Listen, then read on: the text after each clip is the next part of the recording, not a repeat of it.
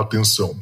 Este podcast pode conter representações de cenas que algumas pessoas podem achar perturbadoras e alarmantes. Os conteúdos aqui representados são responsabilidade de seus próprios autores. Para uma melhor experiência, os fones de ouvido são aconselháveis.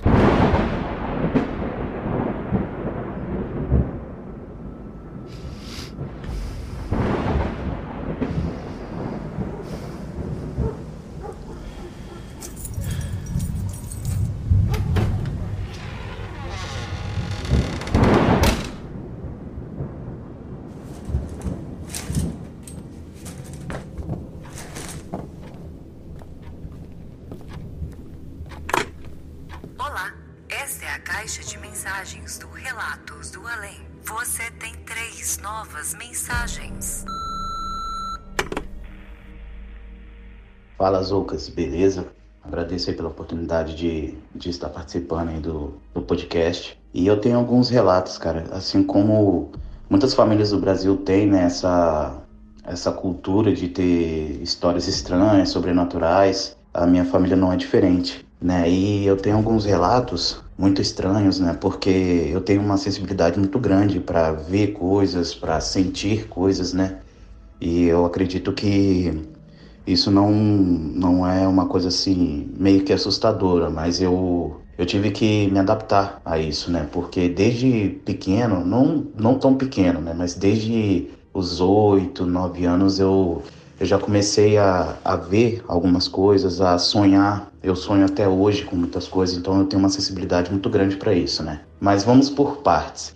Hoje eu moro no, nos Estados Unidos, mas uh, os relatos são aconteceram no Brasil. Eu morava no estado do Espírito Santo, em Vila Velha, né? E desde pequeno eu tenho um irmão gêmeos, né? E aí eu tinha uma tia que ela é espírita.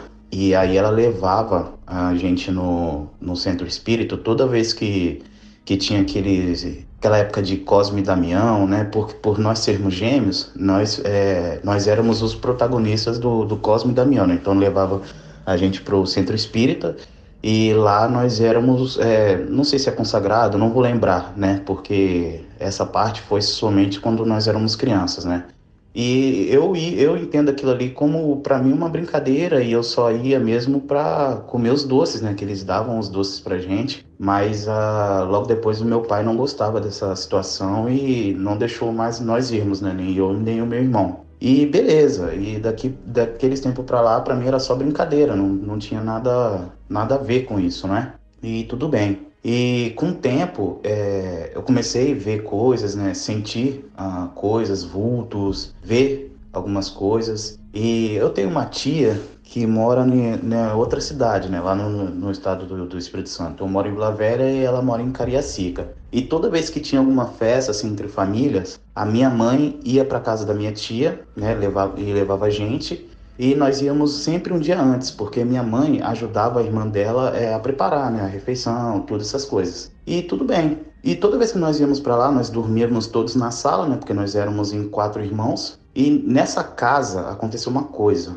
Uma mulher, ela morava sozinha naquela casa da minha tia ali, e aí ela ia se arrumar para ir numa festa né? E ela acabou de, tinha acabado de jantar tal e foi tomar banho para se arrumar para ir nessa festa e ela tonteou no banheiro ou, ou, algo do tipo, acabou passando mal, bateu a cabeça no, no, no vaso e morreu, morreu dentro de casa. E aí, quando, toda vez que nós íamos dormir lá, eu ouvia os barulhos do tamanco passando pela sala. Não tem quando você está deitado no colchão e sente que alguém está pisando em cima do colchão? Eu sentia alguém pisando no colchão, e, e ouvia o barulho dos tamancos e aquilo, aquilo me deixava assim paralisado. E eu sentia, o, o, ficava frio. Toda vez que ficava frio, eu já começava assim, a ficar assustado, porque lá não era um lugar de, de ser frio, não era um lugar frio, né? E não tava um tempo frio, mas do nada a casa ficava gelada, gelada. E aí eu ouvia os barulhos do tamanco de madrugada, andando pela casa e depois passando por cima da cama. Aquilo ali me deixava paralisado. Só que o pior, o que me assustava mais, era você sentia quando a pessoa passava por cima da cama e parava pertinho, pertinho assim do, do seu rosto e soprava, soprava. Aquilo ali, tipo, eu, eu não gritava porque já, já tinha acontecido mais de uma vez. Né? Eu sabia que não ia me atacar, que não ia fazer nada. mas é, aquilo ali eu ficava paralisado com aquilo. E eu sempre falava isso com a minha mãe, com minha tia, mas é, é, elas não queriam não queria assustar os outros tal, mas tipo assim, todo mundo sabia o que, que tinha acontecido naquela casa, né? E com o tempo depois eles se mudaram de lá, daquela casa, mas é isso foi um relato assim, o, o que mais paralisou. Mas com o tempo, é, na minha própria casa também, quando eu, eu, morava em Vila Velha, no Brasil ainda, é, eu tive um caso de possessão também. Eu não, meu irmão, né? O meu irmão mais velho, não meu irmão gêmeos. É, e começou a acontecer algumas coisas estranhas, né, dentro de casa. O que, que havia já acontecendo? O meu irmão mais velho, ele era, ele era membro da igreja, né, tudo, tudo tranquilo, até aí tudo normal. Só que de um tempo para cá a gente começou a perceber algumas coisas estranhas dentro de casa, né? Porque minha irmã tinha o quarto dela, eu e meu irmão tinha o nosso quarto, né? E o meu irmão também dormia com, com a gente, mas ele gostava de dormir na sala para assistir TV. E tudo bem, tipo assim, às vezes a porta ficava meio entreaberta para a claridade da televisão é, vazar pelo quarto, né? E aí o quarto não ficava tão escuro. E toda madrugada o meu irmão ele ele ouvia tipo uns barulhos estranhos, né? E ele falava com a gente, ó, ó o copo caiu, né? E, e ele falando isso, tipo, eu já ficava assim, poxa, não é normal, né? Um copo cair e tal, esse tipo de coisa. O meu irmão, o meu outro irmão gêmeos, ele pensava que era brincadeira do meu irmão só para nos assustar, né? Só que eu, eu levava isso a sério, meu irmão, o meu irmão gêmeos não. Aí uma vez eu assistindo televisão com ele, a cadeira simplesmente arrastou. Tipo, nós estávamos na sala, que dá de frente para a cozinha, e a cadeira arrastou. Aí nós olhamos assim para a cadeira, né? Eu e ele olhamos na hora para a cadeira. Quando, a, quando a cadeira arrastou, ela caiu. Tipo, a cadeira normal, quatro pés assim, ela caiu para trás. Aí a gente saiu correndo pro quarto, saiu correndo pro quarto. E tipo assim, avisando minha mãe, né? Minha mãe foi lá, orou e tal. A gente chamou um, um pastor para orar lá em casa também e até aí parou um tempo né, de, de coisas estranhas. E aí tudo bem, passou um, umas duas semanas mais ou menos, umas duas semanas e meia, e aí começou tudo de novo. Aí teve um tempo que caiu a, a todas as louças que chegava à noite, depois da janta, minha mãe lavava tudo e deixava lá secando na pia a, a louça. E quando chegou de madrugada, essa louça toda caiu. E aquilo ali, nossa, me assustou bastante, porque nesse dia que aconteceu isso, só estava eu e os meus irmãos em casa. Né? Minha mãe ainda não tinha chegado. Isso daí começou a me assustar, né? E eu sonhava muito é, com esse tipo de coisa, né?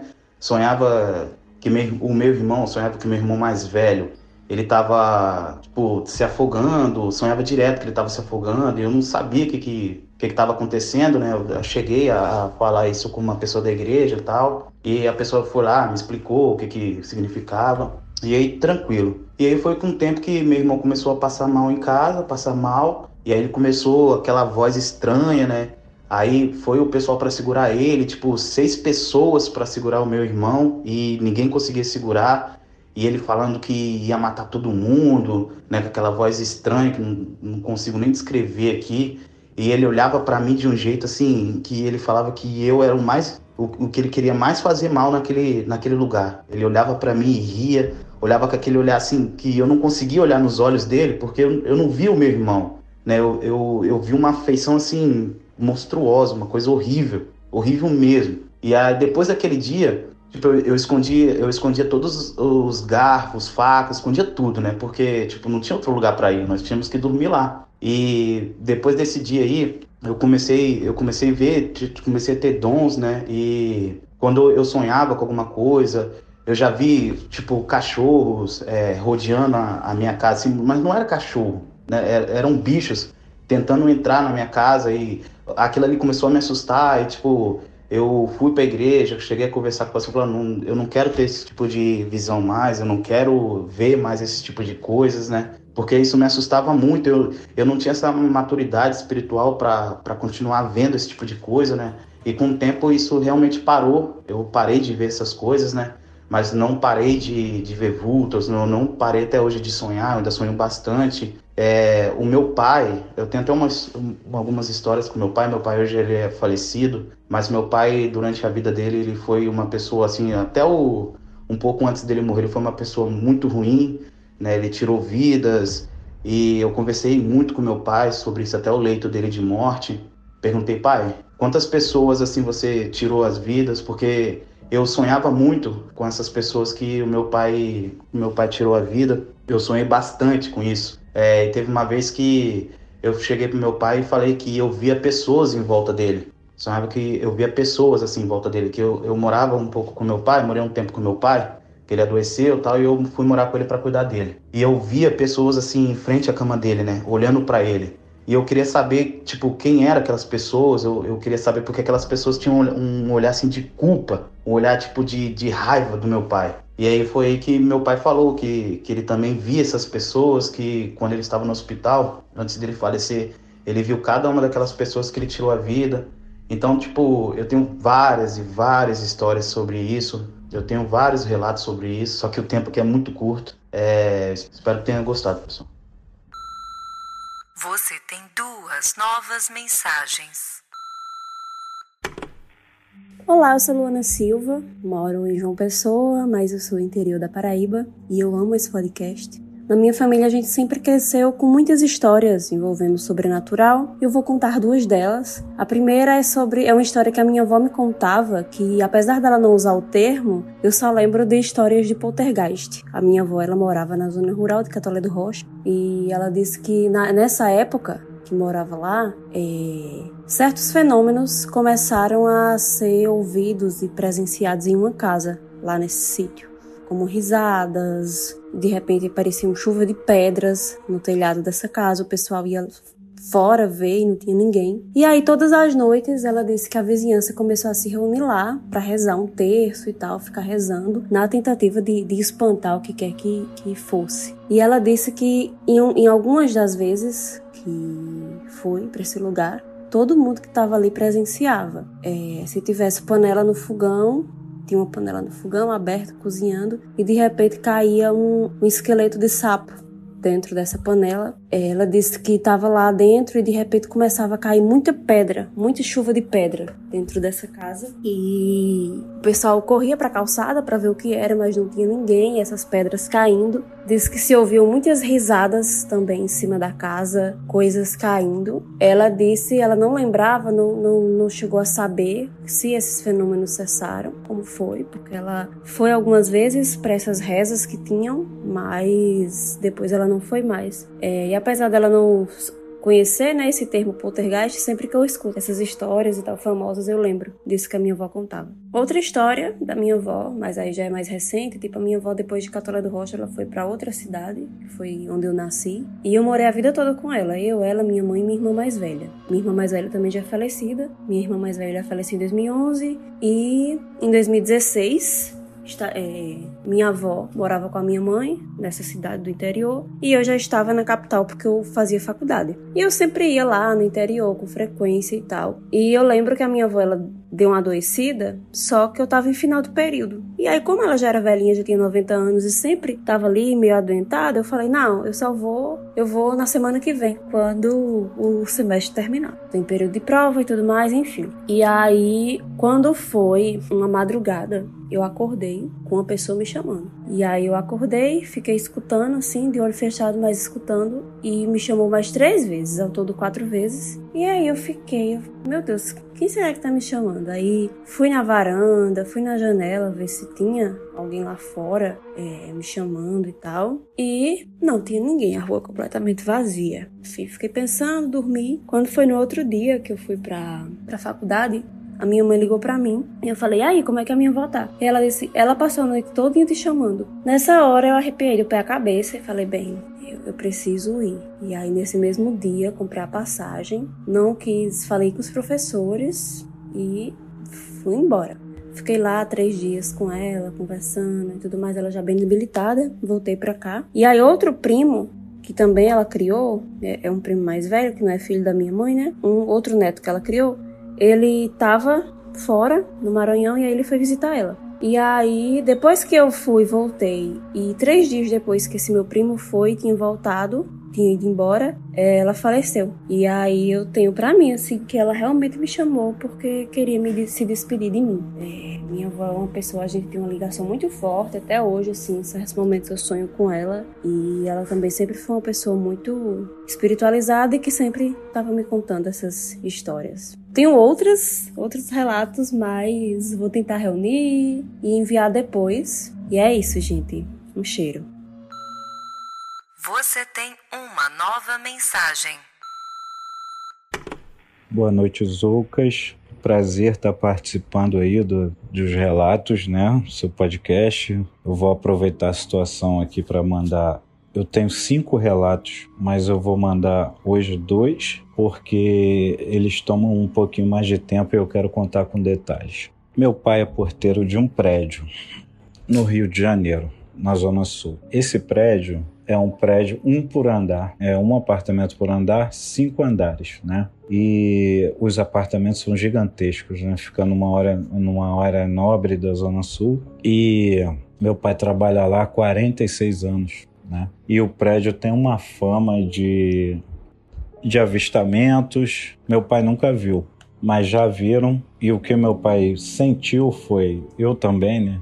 É, alguém batendo na porta, quando a gente olhar, não tinha ninguém. O apartamento de cima, que a gente morava no térreo, né? A, a, casa do porteiro, em alguns lugares, fica no térreo, não fica lá em cima. Então, no andar de cima, que é o primeiro andar, a gente escutava passos, só que na época não morava ninguém no primeiro andar, só que o morador do primeiro andar tinha falecido e o apartamento ficou vazio. Eu ouvi esse tipo de coisa. Elevador que subia e descia e não era ninguém né, no elevador. E nesse prédio, e esse tipo de coisa acontecia assim, a gente acabou se acostumando com isso, né?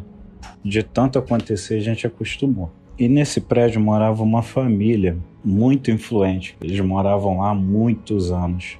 Morava um casal de idosos, né? Ele tinha muita grana, de cinco andares que tinham no prédio, ele era dono de três, de três andares. Então, um andar ele deu para a filha e ele ficou com um duplex. Então, é, um dia e eles eram muito apaixonados. É um casal que eram casados há muitos anos, muitos e muitos anos, davam altas festas com a família, eles eram unidos, viajavam juntos e ele era muito apaixonado por ela, né? E um dia ela ela faleceu, ficou muito mal e faleceu. E claro que ele ficou muito mal com isso, né? Ele ficou muito chateado, triste, em depressão, e ele foi definhando. Ele foi ficando triste, foi piorando a saúde. E ela pediu para ser cremada. Antes de falecer, ela queria ser cremada. É, foi feito né, o desejo dela, só que não jogaram o, o, as cinzas dela no mar, como ela havia pedido. Ele pediu para não jogar e ele pediu para guardar as cinzas dela no apartamento. Foi feita a vontade dele. É, ele queria sentir a presença dela ainda, né? Mesmo, de, mesmo que dessa forma. Então o que, que aconteceu? Ele pegava toda vez que eles iam jantar, ele pegava, pedia para o pessoal que trabalhava com ele colocava a urna lá na mesa onde ela ficava e seguia essa rotina. Jantava, almoçava, botava a urna lá ia dormir, colocava a urna do lado dele para dormir. E um, um dia ele foi piorando, acabou que ele foi parar no hospital, CTI muito mal. E nesse dia de manhã, é, os filhos deles decidiram pegar a, a urna e jogar no mar como a, ela havia pedido. Quando eles jogaram a urna no mar nesse dia, pela manhã, e ele estava no hospital. Quando foi à tarde, ele faleceu. Não sei se foi coincidência ou não, mas no dia em que os filhos jogaram as cinzas no mar dela de manhã, à tarde ele faleceu. Eu não sei se ela estava chamando ele ou se ela queria se libertar para ir embora. E nesse período que a urna estava lá, a gente ouvia bater na porta da casa do meu pai, a gente ouvia barulhos na garagem de gente andando. A gente, os, o pessoal que trabalha com ele, os empregados dele, né? Ouvia passos no corredor, que era um corredor muito grande da casa. A casa tinha quatro quartos, corredor escuro, né, que dava para uma sala gigantesca que dava para a janela do lado de fora. Essa sala era muito grande, então o pessoal falavam que viam vultos na sala, via gente andando. Então, o que, que aconteceu? No dia em que ele morreu, simplesmente, dias depois, não aconteceu mais de, de ter vulto, de ter barulho, de baterem na porta. É, eu acho que foi. Não sei se ela estava querendo que ele fosse, ou se ela estava esperando ele chegar para para ir embora junto, realmente eu não sei. Mas fica aí meu, meu relato. Né? E a outra história aconteceu, eu estava presente, eu, aconteceu num local que eu estava, mas eu não vi. Eu queria ter até visto, mas eu não vi. A minha namorada, ela é mineira e ela me chamou para passar o Natal do ano passado com a família dela lá em Minas Gerais. Ela é de Belo Horizonte. Só que o, a festa, né, confraternização de Natal, ia passar numa cidadezinha a uma hora, uma hora e meia de Belo Horizonte. E a cidadezinha se chama Jaboticatuba. Chegamos lá, né? Foi toda a família dela, foram os irmãos, foi a mãe dela e a tia dela que morava nessa casa.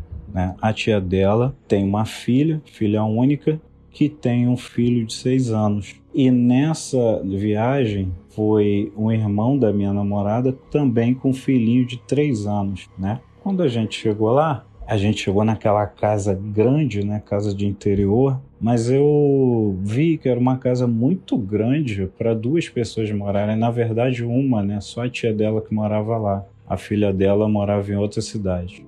Eu vi uma casa enorme, meio escura, porque a casa ficava perto de uma região de mata, né? Tanto é que a gente fez até um passeio pela, pela mata lá no, no dia de manhã. Passava um riozinho perto da casa, foi bem bacana. E quando foi à noite, começaram os preparativos para o Natal, né, a festa de Natal, e começamos a beber, fazer churrasco. Foi entrando a noite, a noite foi chegando, estava todo mundo animado e cansado ao mesmo tempo. Tanto é que ninguém esperou da meia-noite para fazer a ceia, né? E quando deu por volta de o pessoal começou a comer 10 horas da noite, por aí. Quando deu por volta de meia-noite, eu muito cansado, falei com minha namorada que eu ia dormir. E aí decidi dormir, fui deitar. E ela também. A gente foi deitar no, no quarto dos fundos que estava é, reservado para gente. E beleza, daí dormimos. Quando foi duas horas da manhã, eu acordei e vi uma um pessoal conversando. Parecia que o que deu a entender era que pareciam estar conversando de alguma coisa que tinha acontecido. Só que eu, com muito sono, eu segui dormindo. Fechei o olho, segui dormindo. Quando foi na de manhã, no outro dia, chegaram pra gente, né, pra minha namorada, falaram assim: gente, vocês não sabem o que, que aconteceu. Aí, mas o que, que houve, gente? Eu ouvi vocês sussurrando ali por alguma coisa que, que aconteceu, que foi briga de família, né? As coisas acontecem. Não, não, não foi nada disso. A mãe da criança de seis anos foi botar ele para dormir, junto com a outra criança de 4 anos, né, 3, 4 anos, foi botar ele para dormir e eles foram dormir, tranquilo. Um dado momento, o, o garotinho de 6 anos, né, o que me falaram foi que o garoto de 6 anos levantou, mas ele não acordou. Ele parecia que estava em transe e acordou muito agitado levantou muito agitado, com o olho fechado, falando a seguinte frase: Mãe, mãe, por favor, a menina tá aqui. Tira essa menina daqui, mãe. E muito agitado, mãe gritando, falando que a menina estava chegando e ele fazia uns gestos como se estivesse afastando alguém, como se essa pessoa estivesse querendo brincar com ele ou chegando perto dele, ou tipo assim, é, aborrecendo ele com alguma coisa. E aí ele sai daqui, sai daqui a menina, mãe, por favor, mãe. E nisso o garotinho de três anos também acordou e começou a falar a mesma coisa. Menina, sai, mãe, menina, não sei o quê. E todos os adultos que estavam ali naquele ambiente, todo mundo ficou arrepiado e ficaram desesperados. E aí a minha sogra, que é espírita, pegou, começou a rezar, deu a mão todo mundo, pegou na, na criança botou a mão na cabeça da criança, começaram a rezar, começaram a rezar e ele agitado, falando que a menina estava ali para a menina ir embora. E nisso ele foi acalmando, ele foi acalmando, acalmando, até que ele acalmou e voltou a dormir. As duas crianças. Então, isso foi de arrepiar, né? Eu fiquei estarrecido com essa história. E aí perguntaram no outro dia, quando as crianças acordaram, perguntaram: Fulana, e a menina ontem? Você viu a menina? Os dois não lembravam de absolutamente nada. O de seis anos falou: Que menina, mãe? Que menina? Aonde, mãe? Que menina? As duas crianças não lembram de menina nenhuma. Então foi um, foi um, uma situação em que eu não presenciei, mas estava no mesmo ambiente que eu fiquei impressionado. Eu não sei o que, que essa menina estava querendo fazer com eles, se ela estava perdida ali, né, naquela casa, se aquela casa era dela, porque a mãe morava naquela casa há pouco tempo, acho que tinha um ano só. Então não sei se a menina queria brincar com eles. Enfim, foi isso que aconteceu e eu espero ter contribuído aí com o podcast e eu vou continuar ouvindo sempre. Um grande abraço, Zoucas. Sucesso, irmão.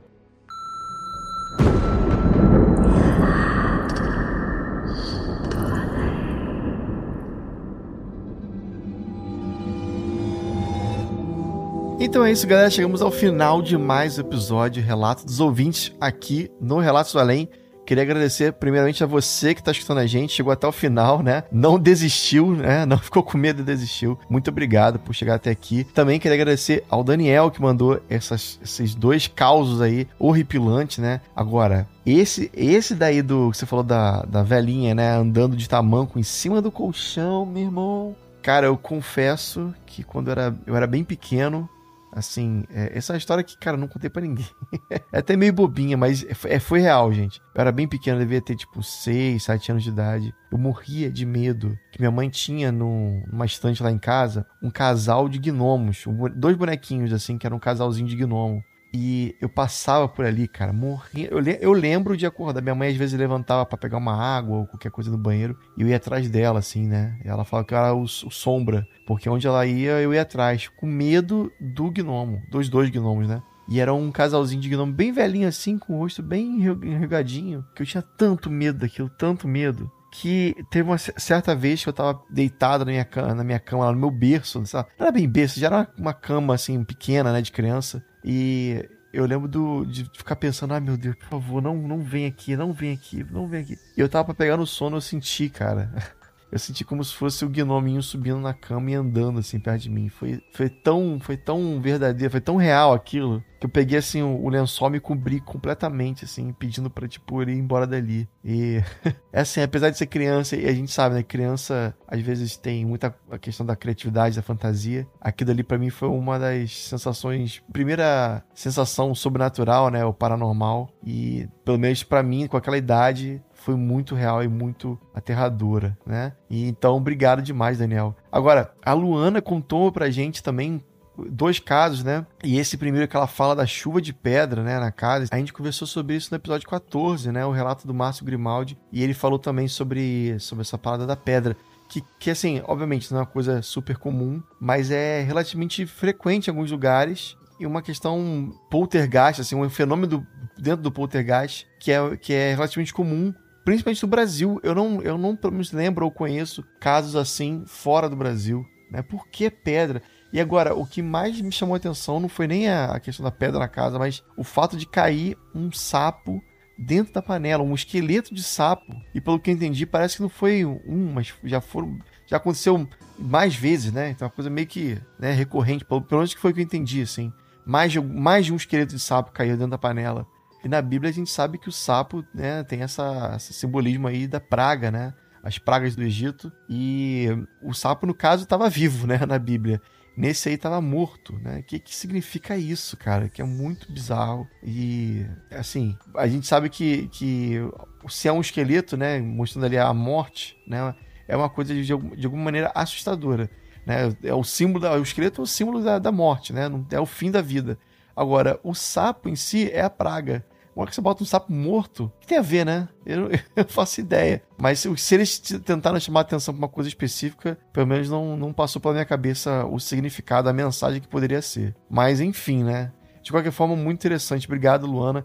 E esse também do final que você fala aí da a sua avó chamando, né? Também foi muito bizarro. E tu vê como é que as conexões, né, com os nossos entes queridos se propagam às vezes para além da nossa vida, né? É um negócio muito forte. Agora, do Luciano, cara, também muito interessante essa história do, do pai dele, né? O pai dele pa, trabalhava, ele, no caso, ele e o pai dele, né? Morava nesse prédio na zona sul do Rio. Imagino que seja ali por Copacabana. Tem muito prédio antigo e muitos, muitos velhinhos morando. E eu lembro que até falei recentemente, né, em outro episódio, sobre como uma família da minha esposa tem. mora, né, em um desses prédios, tem apartamento em um desses prédios antigos. E realmente, cara, é, são, são prédios assim, sei lá, dos anos 30, 40, 50. E pararam o tempo, né? Então, muita gente passou por ali, né? Quantas famílias, quantas gerações já não foram criadas ali naquele lugar. Então é um fluxo de energia muito alto. Quem mora nesses prédios vê essa rotina de ah, pô, o senhor do, do, do andar tal faleceu, a senhora do andar tal faleceu. É muito comum, né? Então é uma, uma história bastante interessante e mostra principalmente um negócio que eu acho que eu já, também já falei sobre como a gente, é, quando a gente tem um apego emocional, né, uma ligação muito forte com outra pessoa, isso pode ser maléfico para ela em, na, depois da morte, né? No Espiritismo fala muito isso. É lógico que sentir falta de uma pessoa que se ama é normal. Mas quando você tem esse apego de, né, de por exemplo, guardar as roupas da pessoa dentro do, do, do, armário ainda, não mexer. Às vezes a mãe que perde um filho não mexe no quarto filho, né? Fica lá por, por anos e anos o quarto filho como, como sempre esteve, com as roupinhas, os, os brinquedos dele.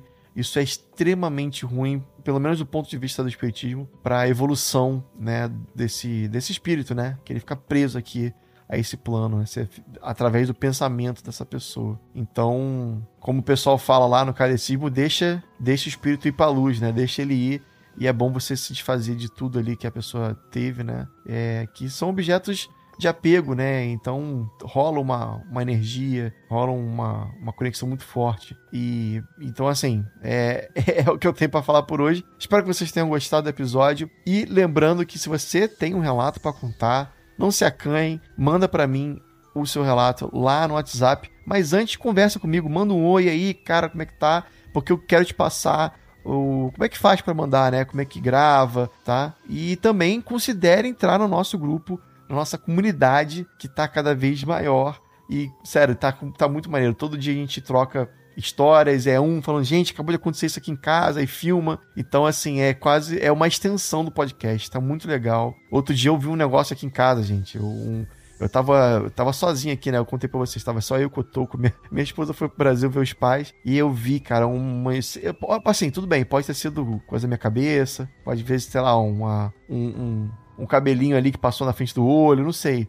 Mas eu juro pra vocês, eu vi um negócio passando na frente do espelho da minha casa. No reflexo do vidro da varanda, eu via o corredor. E no corredor tem uma, um espelho. E através desse reflexo, eu vi o reflexo do espelho e passou uma coisa lá, lá pra dentro lá do apartamento, entendeu? E, e eu fiquei com muito medo. Esse dia aí eu tive que ligar a televisão no máximo, assim, botar umas músicas animadas, que foi difícil. Então, assim, galera, participe do grupo, tá muito legal. Entra lá no Apoia-se, www.apoia.se barra Relatos do Além e considere ajudar qualquer valor, é sempre muito legal pra gente, tá? Eu tô pensando em criar uns conteúdos novos aí, mas deve ser uma coisa assim mais exclusiva, então já já entra aí logo, porque quando lançar vai ser só quem, só quem viu, viu, entendeu? Quem não viu não vai ver mais. É igual o, o vulto que eu, que eu vi aqui outro dia, tá? É isso, galera. Espero que vocês tenham gostado do episódio. E se tocar o telefone, não tenha medo. O além pode estar te esperando do outro lado da linha. Do outro lado da linha. Do outro lado da linha.